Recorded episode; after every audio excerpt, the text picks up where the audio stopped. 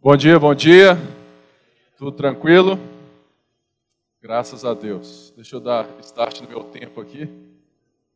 Para a gente ir tranquilo. Irmãos, eu tenho uma história para te contar. Certa vez, um homem, José. José era filho de pai muito rico. E o pai, um homem muito bom, estava deixando uma grande fortuna para José. Mas José era muito apegado ao mérito. E ele se sentia tão mal, tão mal, tão mal por ser filho de pais ricos, que ao chegar na juventude, ele sentiu que ele tinha que negar quem ele era. E ele então foge de casa, ele nega tudo que o pai deixa para ele, porque ele sempre disse que se ele não conquistasse com a força do seu braço, ele nunca seria reconhecido. Se ele não lutasse, se ele não, sabe, viesse do zero, se ele não conseguisse, se ele não tivesse o mérito dele, as pessoas sempre achariam que José era um filho de papai. E a grande verdade é que a nossa sociedade continua a fazer isso porque ela perde a noção da graça. Isso é apenas uma história sobre graça entre homens. Muitas pessoas sofrem até mesmo por não terem bens materiais ou em outras circunstâncias, como José, porque elas não conseguem receber de graça e não ter mérito. Porque o ser humano, ele precisa, porque ele tem um orgulho dentro de si, ele tem algo que ele precisa se provar para alguém.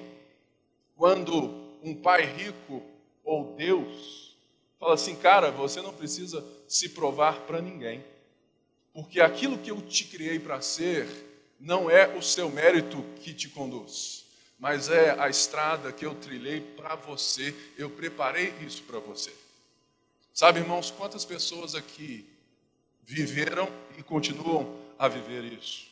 Eu sou neto de banqueiro. Meu avô, João Pires, dono do banco há muitos anos atrás. Então, eu sempre tive tudo, tudo na vida. Eu, aos 13 anos, viajava de férias com filhos de amigos meus, donos de banco também, donos de empresas, tudo mais aqui, de jatinho. Arraial da Ajuda, ah, me encontra no hangar da Pampulha. Eu falei, que isso, hangar da Pampulha? Mas o tempo foi passando e eu fui achando que eu tinha que dar o meu próprio jeito. Eu tenho certeza que, de alguma forma, cada um aqui tem alguma história dessa para contar. José saiu de casa, largou tudo e foi para a rua. José não foi nada daquilo que ele gostaria de ser. Ele não conseguiu se provar porque ele viu que ele não tinha condições. Mas, certa vez, explicaram a José que se ele quisesse mesmo, ele tinha que fazer uma lista de coisas para conseguir ser o herdeiro da empresa do pai. Mas, um mendigo sem qualquer preparo, é impossível que ele toque uma multinacional, que ele olhe ações, gestão de pessoas, fluxo de caixa, que ele veja marketing, estratégia. É impossível porque ele não foi preparado para isso. Essa história apenas ilustra algo que faz parte da nossa vida, mas que também, de uma forma muito simples, ilustra que Paulo está nos dizendo em Romanos 6, a partir de tudo que ele explicou até agora. Paulo escreve a carta a um povo, um povo que é filho, que é herdeiro, um povo que está ali por causa da graça. Ele explica que eles não têm mérito algum naquilo ali e que aqueles que acham que possuem algum mérito, esses sim são merecedores da ira de Deus porque eles acham que eles são maiores ou melhores e eles começam a se, a se sabe, achar e aí entra tudo aquilo que nós vivemos hoje como diferença social, diferença de todas as coisas, porque quando nós queremos viver pelo mérito, nós vamos fazer o nosso mérito em cima do outro. Por isso, nós precisamos entender o que Paulo diz, que nós somos justificados pela fé. A ação de Deus, a graça de Deus, o amor do Pai nos alcançou, para que eu possa sim viver pela herança, pelo caminho, pelo propósito, pela identidade que o Pai me faz viver. Pense em Moisés. Moisés, um homem, né, muito inteligente, foi gerado príncipe. Ele era gago, mas ele era príncipe. E Moisés, não se engane, Moisés enxergou a graça de Deus no preparo dele nas mãos de Faraó para a sua missão em Deus de libertador e profeta. Moisés não renunciou o preparo, mas ele reconheceu a soberania de Deus em tempos de trevas, mas Deus estava ali pela sua graça preparando um libertador. Pense em Paulo, um homem que tinha que era tão familiar com toda a religião judaica, um homem que perseguiu irmãos nossos. Pense em Paulo. Pense que hoje nós vamos ler uma carta que foi ele que fez. Mas tudo isso, com certeza, é a graça de Deus que colaborou para que Paulo fosse ensinado, que Paulo vivesse mesmo buscando obedecer à lei pelo mérito, mas para que quando ele tivesse o um encontro com a graça de Jesus, ele pudesse entender que ele não precisava desprezar a sua história, mas que a sua história era a beleza de contar a história de redenção do Senhor. E agora pense em você. Você já parou para pensar sobre isso? Qual é a sua visão de mérito e de graça sobre a sua própria vida? A pergunta que deve nortear um pouco daquilo que eu quero lhe dizer é: olha, você sabe desfrutar da graça de Deus e entender a sua vida por meio da graça?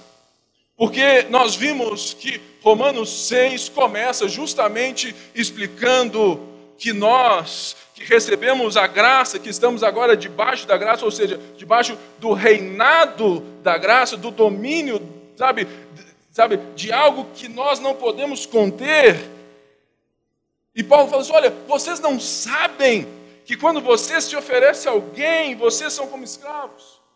E no verso 11, Paulo vem e diz assim: olha, da mesma forma, considerem-se mortos para o pecado, mas vivos para Deus em Cristo Jesus, porque agora vocês estão debaixo da graça. Então, o que Paulo vai começar a dizer é que por sermos justificados pela fé, porque o Evangelho é o poder de Deus e que todos pecaram destituídos da glória de Deus, por causa disso, Paulo fala assim: olha, se você acha que por causa da graça você precisa continuar vivendo para construir o seu castelinho de areia, querendo ser aquilo que você gostaria, entenda.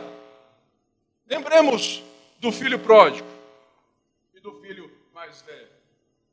Esse capítulo explica muito bem a vida dos dois. O filho pródigo, ele quis viver do jeito dele, mas ele um dia reconheceu ele tinha a graça do pai e voltou para casa e viveu às custas da graça do pai. O filho mais velho, aquele que estava debaixo da lei, aquele que achava que se eu fizer tudo certinho, se eu cumprir isso, se eu fizer a lista aqui, se eu correr, se eu estudar, se eu for para Harvard, se eu fizer isso, se eu limpar minha cama, se eu fazer isso, vai dar certo, o pai vai me aceitar. Esse, quando viu que o pai é um pai de graça e não de mérito, ficou furioso e ficou de fora da festa. É justamente isso que Paulo fala: olha, se vocês estão debaixo da graça, considerem-se mortos para o pecado, porque a lei, ela vem justamente para quem precisa aprender que não tem graça viver por mérito. A lei vem justamente para nos mostrar que nós somos incapazes, sim, como mendigos, de cuidar da multinacional do Pai, nesse sentido. Porque nós queremos mostrar para o nosso Pai que a gente não precisa dele, que a gente pode construir as multinacionais pelo nosso próprio esforço. E o que Paulo está dizendo assim: não, não, não. Porque existe um orgulho, o pecado que entrou no mundo, Romanos 5, por meio de um homem, e todos pecaram. E a morte veio, e todos morrem, porque todos são descendentes desse Adão do qual vimos com o pastor Silvio. E por isso eu quero te dizer que estar debaixo da graça então deve ser nos considerar, como diz o verso 11, mortos, mortos para o pecado. O que seria estar morto para o pecado? Quer dizer que o pecado não tem mais poder sobre nós.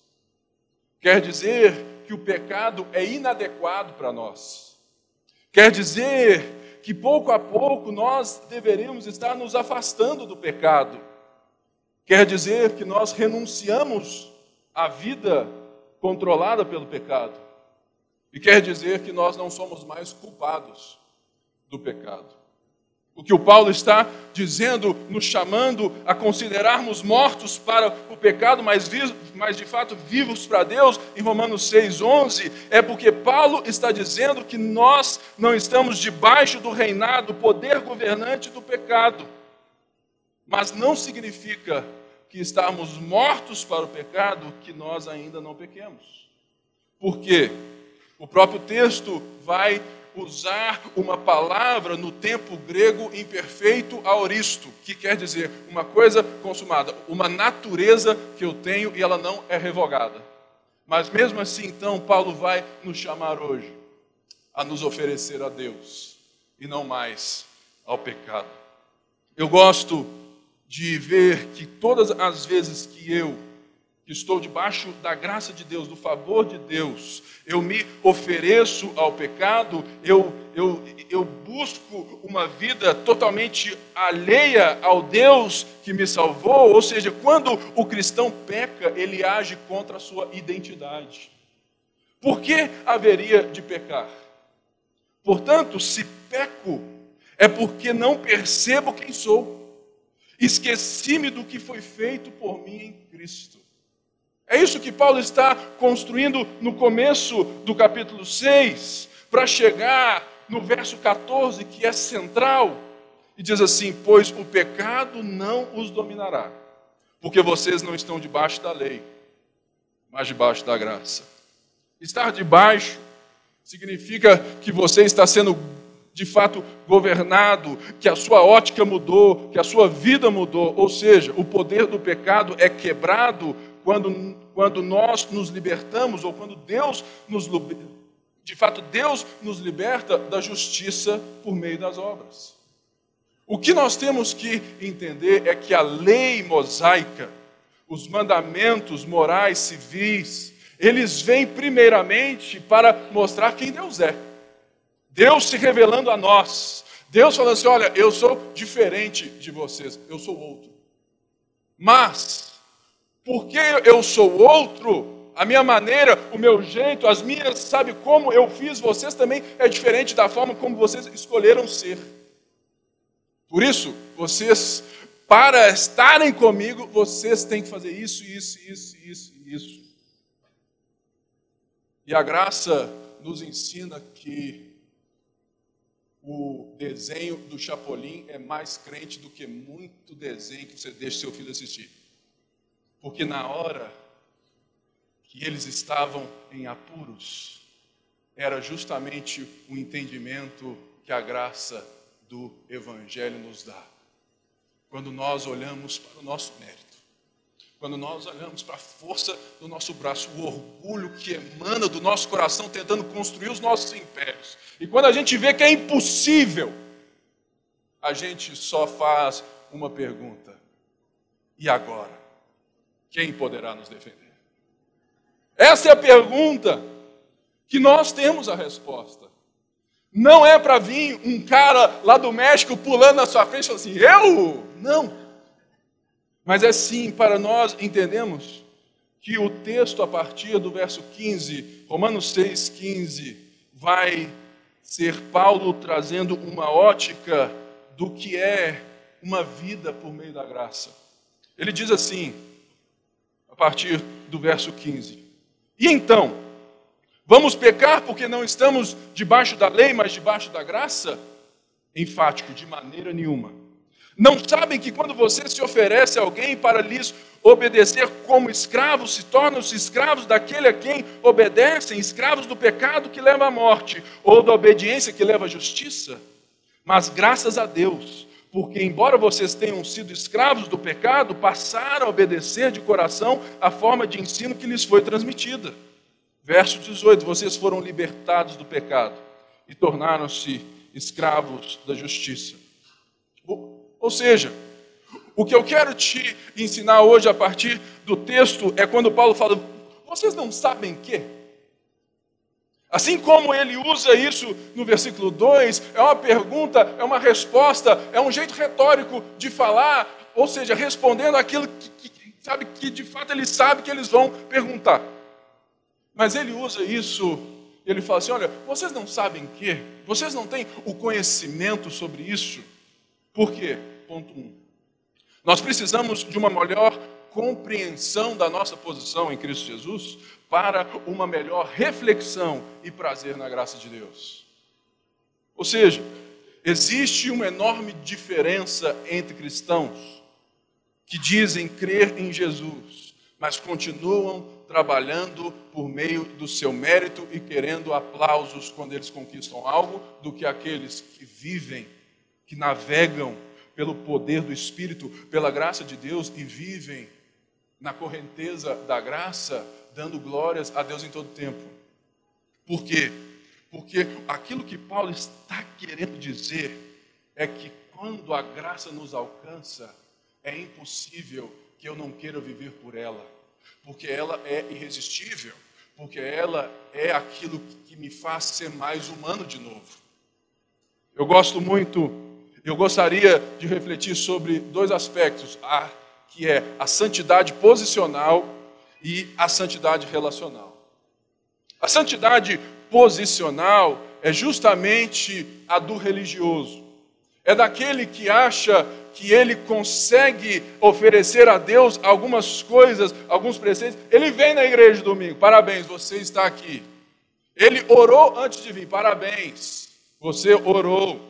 Você lê a Bíblia todo dia, olha que homem piedoso mas você não trabalha segundo a graça de Deus. Você não enxerga a sua esposa, o seu esposo, os seus filhos segundo a graça de Deus. Você enxerga tudo segundo o seu próprio mérito. Por quê? Porque na religião a santidade é posicional e ela tem diferença entre eu e você, dependendo daquilo que eu sou capaz de cumprir. Paulo está dizendo: olha, essa aí é a graça barata. Essa aí é aquilo que muitos hoje chamam de hipergraça. Essa aí também é o outro extremo, é aquilo que eu chamo de legalismo. Mas a santidade relacional é o que o Paulo quer nos dizer aqui. Ele quer nos dizer que, olha, eu não preciso me esforçar para ser, eu preciso me render para ser. Eu preciso, de alguma forma, me oferecer, deixar, sabe, estar imerso nessa graça para que eu viva a partir da compreensão da nova vida em Cristo, que Paulo nos chama a viver. É a liberdade de viver sem culpa, intencionalmente, a partir da herança e do legado que recebi dentro da família. É como o José, lembra dele? É como se ele tivesse aproveitado a herança, as empresas, o que o pai preparou para ele para amar o próximo, para amar a sociedade, para criar cultura, para gerar emprego, para gerar o bem, para tirar as pessoas da pobreza. Ele não negou a sua herança, mas ele multiplicou a sua herança. O nosso problema, irmãos, é que nós somos santos posicionais. A gente quer ser santo aqui na igreja, mas lá fora a gente não luta e não se posiciona nas batalhas que a Bíblia nos pede para se posicionar. Porque a gente tem a santidade a partir de algo privado. E isso, deixa eu te dar uma dica. Quem julgou a fé para a esfera privada foi o modernismo, iluminismo, foi um tal de René Descartes, que falou assim: não, não, a fé é coisa da esfera privada, a razão é o que determina a esfera pública, o pensamento social. Então, nós estamos equivocados em achar essas coisas, em não se posicionar diante de uma sociedade de uma santidade relacional, ou seja, eu vivo para Deus, não porque Deus precisa que eu ofereça algo para que Ele me aceite, mas porque Ele me aceitou. Eu quero viver na correnteza do amor dele, eu quero viver os planos dele, eu quero enxergar o mundo, a sociedade a partir daquele que criou as coisas, enxerga. E é isso que Paulo está tentando nos dizer, e, e falou assim: olha, vocês passaram a obedecer de coração segundo a forma. Mas antes eu quero te dar um ponto que é um pouco bombástico. Que nós temos o arbítrio, mas ele não é livre. O arbítrio é escolha. Todo mundo aqui tem escolha. Mas ninguém aqui é livre, autônomo para fazer as suas escolhas. Você não veio aqui hoje porque você é um ser humano neutro, que nada te influencia e poder nenhum te atrai. Não. Você veio aqui por vários motivos. Uma, porque você pode ser um bom religioso e falou assim: se eu não for na igreja, eu me sinto pecador.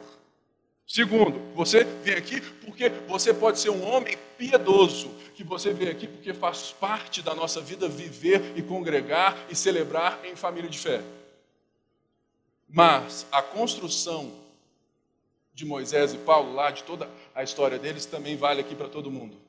As suas escolhas não são autônomas, elas são totalmente influenciadas por tudo aquilo que você viveu, aprendeu e creu.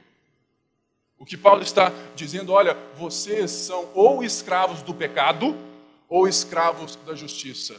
Não existe neutralidade na história. Logo, quando você for falar de livre arbítrio, muito cuidado. Se você for falar que você é livre para fazer as suas escolhas, entendendo que elas são influenciadas ou pela graça ou pelo pecado, beleza, você pode usar o termo. Mas se você se acha livre, não influenciado por nada, você está ferindo aquilo que as Escrituras dizem ao seu respeito. Você está achando que você é o que Deus está dizendo que você não é. O que eu gosto é da frase do meu santo lá de casa, é o Santo Agostinho que diz assim: quanto mais escravo de Cristo eu sou, mais livre eu me sinto. Sabe por quê, irmãos? O texto mesmo vai dizer um pouco ali mais para frente que, que ser escravo do pecado é certeza do salário em dia, entendeu? mas o salário é a morte. Mas ser escravo da justiça não é apenas um escravo, segundo você aprendeu na sétima série, nos livros de história dos escravos do Brasil. Naquela época, ser escravo era ter total devoção a alguém e existiam aqueles que eram de fato escravos voluntariamente. Porque eles serviram tantos anos aos seus senhores que quando os seus senhores libertavam eles, eles falavam assim: não, eu não quero ir embora daqui, meu Senhor. O Senhor me trata tão bem, o Senhor cuida de mim. Eu tenho toda a minha casa, eu chego até a sentar à sua mesa. Eu não quero ir embora. E a Bíblia então fala que eles são os escravos voluntários de orelha furada. Aí seu filho, ah, viu, pai, eu posso ter brinco. Aí está aqui, tudo uma passagem bíblica. Né? É por aí, né? E tudo mais. Mais ou menos, né? Então, ou seja, ser escravo não é só o tipo de escravo que não tem, sabe, direitos. Mas ser escravo de um bom senhor é ser um homem livre, cuidado intencionalmente. Por isso, o ser humano é criatura. Ele não foi criado para ser autônomo, ele foi criado para estar debaixo dessa correnteza do amor de Deus, dos propósitos, do valor, da identidade que ele deu a você. Por isso que Paulo está falando, olha, a graça de Deus por meio do Evangelho, ela nos diz: olha, é impossível você viver isso que, você, que nós estamos falando sobre Deus a partir da lei, mas eu tenho uma boa notícia para você. O que o Evangelho é justamente isso. Olha, José, Maria, João, Josefina, vocês que largaram, vocês que quiseram construir a sua própria vida pelos seus próximos meses, eu tenho uma boa notícia para você. Porque vocês viram sim que é impossível, mas Deus veio até nós. E não apenas nos justifica, Deus apenas não te pega e fala assim: ah, ainda bem que você vai morar no céu e você tem que dar seu jeito aqui na terra. Não! O Evangelho não diz isso. Deus vem, Ele te justifica, Ele te santifica na jornada da vida. Deus vem e Deus permanece. Porque quando Jesus foi assunto ao céu, Ele mandou quem? O Espírito Santo. Quem vive debaixo da graça não vive pelo mérito, porque o Espírito Santo o conduz por meio dessa mesma graça. O que nós precisamos entender hoje, de uma vez por todas, é que não existe dualidade na vida, não existe mundo espiritual somente quando eu faço algo que é dito espiritual. Por quê? Porque de fato, espiritual é tudo aquilo que eu faço sobrenaturalmente pelo poder de Deus, que está restaurando aquilo que deveria naturalmente ser. Porque nós fomos criados num mundo, numa terra, com corpo, e Deus vai restaurar todas as coisas. Em outras palavras, o cristão não tem que obedecer os dez mandamentos para ser salvo. Mas ele tem que obedecer os dez mandamentos para ser humano livre. Porque ele entendeu quem ele é, o que Cristo fez por ele, ele não vai obedecer para ser salvo, para merecer, ele vai obedecer porque ele é grato, porque ele ama, porque ele foi conquistado, porque ele vive nessa graça. É diferente, irmãos, porque isso vai mudar a forma como que você trabalha, a forma como você se relaciona, isso muda tudo na vida quando você entende. Não sabem que? O ponto 2 diz o seguinte: a graça é preciosa quando o Evangelho é a forma que enxergamos todas as coisas. Paulo usa aqui essa palavra do verso 16. Não, verso 17. Passaram a obedecer de coração a forma. Essa palavra, ela tem também o mesmo sentido de forma. Ou seja, o que Paulo está dizendo para nós é justamente que o Evangelho nos recolocou na forma. Existe a forma que a graça de Deus fala assim: peraí, vocês estão totalmente desconfigurados, desumanizados. É Shrek para cá, é Fiona para lá, é Felícia para cá, é só gente, é monstros SA, né? só gente que só fica rugindo um para o outro. Irmãos, vamos parar de rugir e vamos voltar a falar. Velho nos dá essa oportunidade, porque ele nos recoloca, pela graça, numa forma de nos trazer a humanidade novamente. E como humano livre, eu sou um escravo voluntário por amor a Deus. Ou seja, se você não conhece, você não consegue se oferecer. É por isso que eu falo muito bem que eu não tenho medo nenhum de, nesses quatro anos e meio como pastor aqui, eu enfatizei o ensino. Porque é impossível você viver algo se você não conhece. É impossível você estar tá aqui e achar que você é crente se você não lê a Bíblia, se você não ora, se você não corre atrás de conhecimento. É impossível você vai ser um legalista, você melhor seria viver os regalos desse prazer do que ficar se impondo regras sem. A pior coisa que tem é ser religioso. Porque Deus, homem carnal, gostaria de ter. Ou seja, você não vive em santidade para ser alguma coisa. A santidade para o cristão é porque se você foi salvo pelos seus méritos, aí sim você tem que correr atrás, cara. Você tem que fazer. Foi você que te salvou. Se foi a graça de Deus, se foi a boa notícia, o poder, tirou ali o José, se foi Deus, Deus mantém. Por isso, santidade não tem mais. A santidade tem a ver com a sua compreensão de que agora você é e por isso você renegou o pecado. Você está morto para o pecado. Quem está morto, exigência mais para cumprir. A sua dívida quando você morre acabou. Se você morrer, acabou sua dívida. Da mesma forma nós, quando Cristo morre nele, acabou a dívida. Mas quando ele ressuscita, quando ele lê vida, também vive para nós e nós vivemos para isso.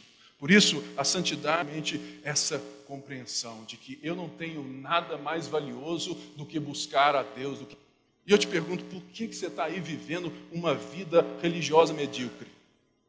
Tentando viver do seu jeito, tentando fazer um monte de coisa. Cara, se entrega à graça. Se entrega ao Evangelho se esforce, não no sentido para merecer, mas se esforce para que essa forma, cada vez mais, o Espírito Santo molde o seu coração à semelhança de Jesus. Porque não existe nada melhor do que se parecer com o Mestre. Ou seja, Paulo então vai vir e a partir verso 19 fechar o terceiro ponto e último que eu quero tratar hoje somos humanos, Paulo diz em Romanos 6, 19. Por causa das suas limitações humanas, eram os membros dos seus corpos em escravidão à impureza e à maldade que leva a. Quando vocês eram escravos do pecado, estavam livres da justiça. Que colheram então das coisas das quais agora vocês se envergonham? O fim delas é a morte. Foram libertados do pecado e se tornaram escravos de Deus. O fruto que colhem leva à santidade e o seu. Mas o dom gratuito de Deus é a vida eterna em Cristo Jesus, nosso Senhor. Paulo vai aqui usar um imperativo.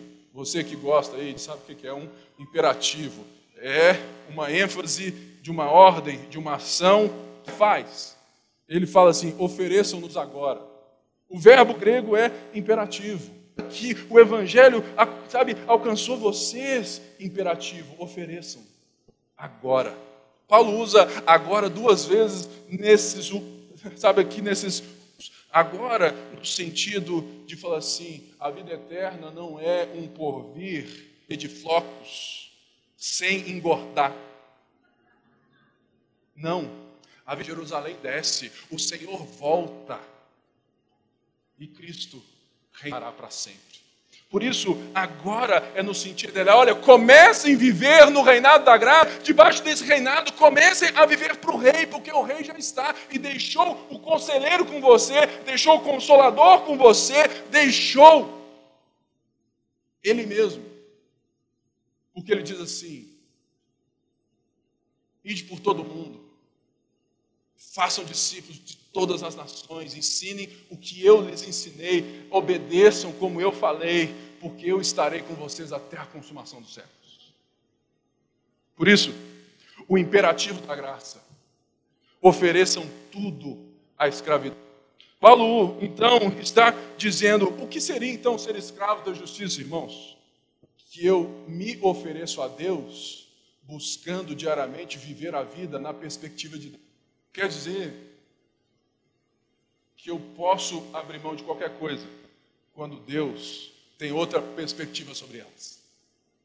Porque Ele cuida de mim. Que a santidade precisa deixar de ser uma esfera privada para chegar na esfera pública de novo. Isso quer dizer escravo da justiça. É quando eu resto na poupança, porque isso é sonho de pagão. Isso é sonho do mundo que não tem Deus. O sonho de um cristão deveria ser sem olhar o seu próprio interesse. É óbvio, irmãos, que a gente ainda não consegue. Mas se a gente entender que a graça não é apenas um ato que me colocação de Deus poderosa, que me conduz do início da salvação até o fim dela, e quem opera tanto o querer quanto o realizar. Então, essa música pode segurar na mão de Deus e vai, segura mesmo. Segura e vai. Está difícil? Segura e vai. Na perspectiva da circunstância. Porque ele sabe que a fé não é apenas um ato de salvação posicional, mas a fé é uma maneira de viver novamente. Por isso, santidade íntima, que não nos conduz ao engajamento da sociedade, ou seja, dessa forma de ser santo como povo de Deus, não é escravidão à justiça que leva à santidade. Eu quero desafiar você nessa manhã a ser mais santo no sentido de pensar a santidade na sua postura em todas as coisas. Tim Keller fala de uma forma muito simples que nós devemos enxergar todas as coisas pelos óculos do Evangelho.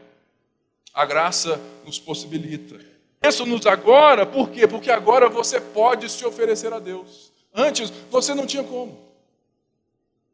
Agora você pode. Por que você está continuando vivendo a vida de pecado, assistindo vídeo pornô, fazendo bobagem, fazendo as coisas que Deus não te criou para fazer? Eu quero te chamar a se levantar contra as coisas que ofuscam a Deus na sociedade.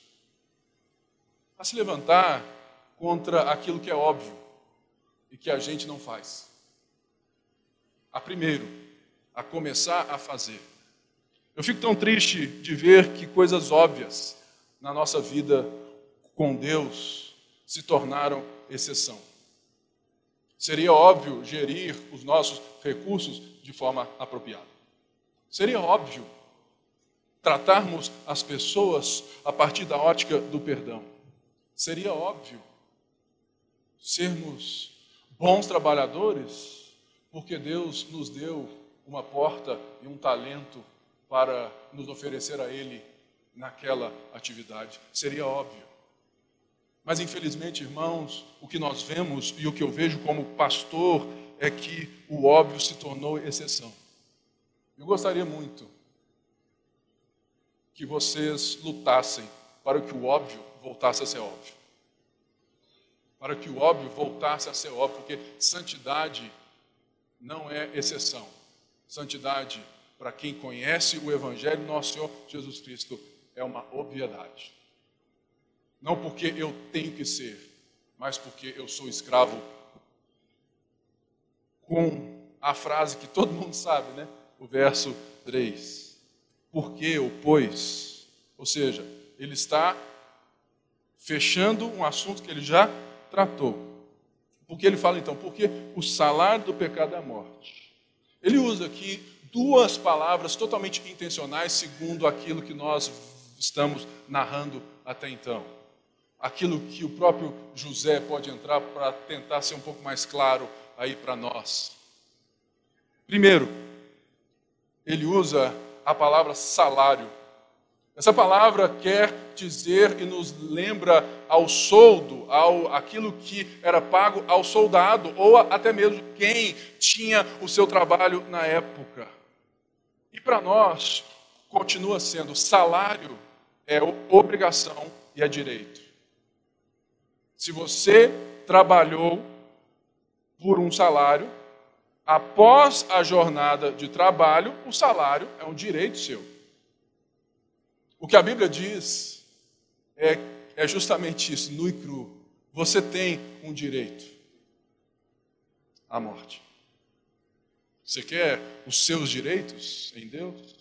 Você quer ouvir o que essas igrejas neopentecostais falam assim? Vai, exige, dá o dízimo exige, porque você traz o dízimo à casa do tesouro, vai, exige a sua prosperidade. É, você, ah, você quer os seus direitos? Irmão, cuidado com aquela música que fala assim: restitui, eu quero de volta o que é meu. Não, não, não traz o que é meu, não, pelo amor de Deus.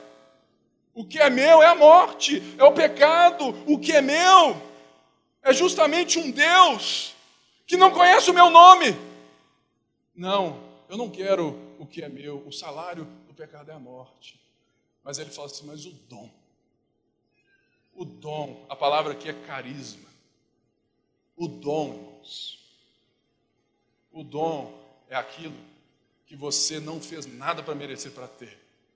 Já viu gente inteligente, menino que resolve o tal do, né, Gente, o Ike quer o tal do cubo mágico.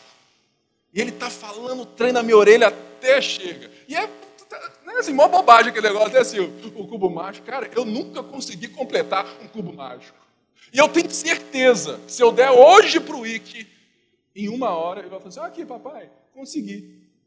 Eu vou olhar para ele assim, seu pecador, você consegue ou não? Sabe por quê, irmãos? O menino recebeu uma dádiva, um dom de Deus. Ele, ele, ele é esperto demais, ele é muito inteligente.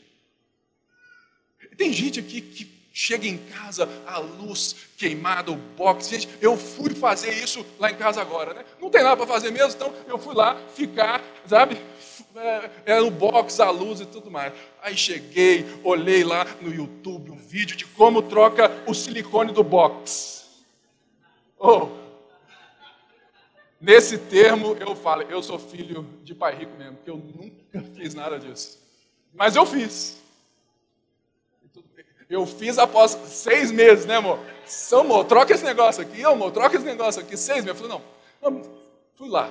Peguei estilete na Leroy Merlin, tudo e tudo mais, cortei, fiz. A Dedé chegou em casa, irmãos, eu estava tão cheio de mim, falei, não, amor, consertei isso, consertei aquilo. Falei assim, agora eu sou o marido completo, né? E tudo mais. Gente, eu não lavo nem meu carro, para vocês terem ideia.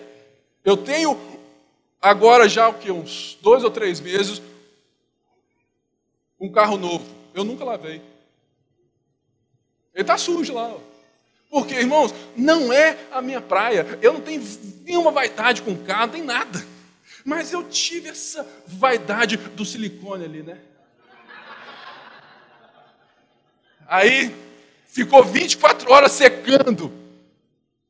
Secando, eu falei, não, agora vai. Aí eu falei, agora eu vou tomar um banho não molhou, falei assim: ah, eu tô top demais, agora eu vou consertar tudo, eu vou ganhar dinheiro agora, eletricista e tudo mais, marido de aluguel, né? É, é assim, né? A gente acha que, não, beleza, agora eu, eu vou.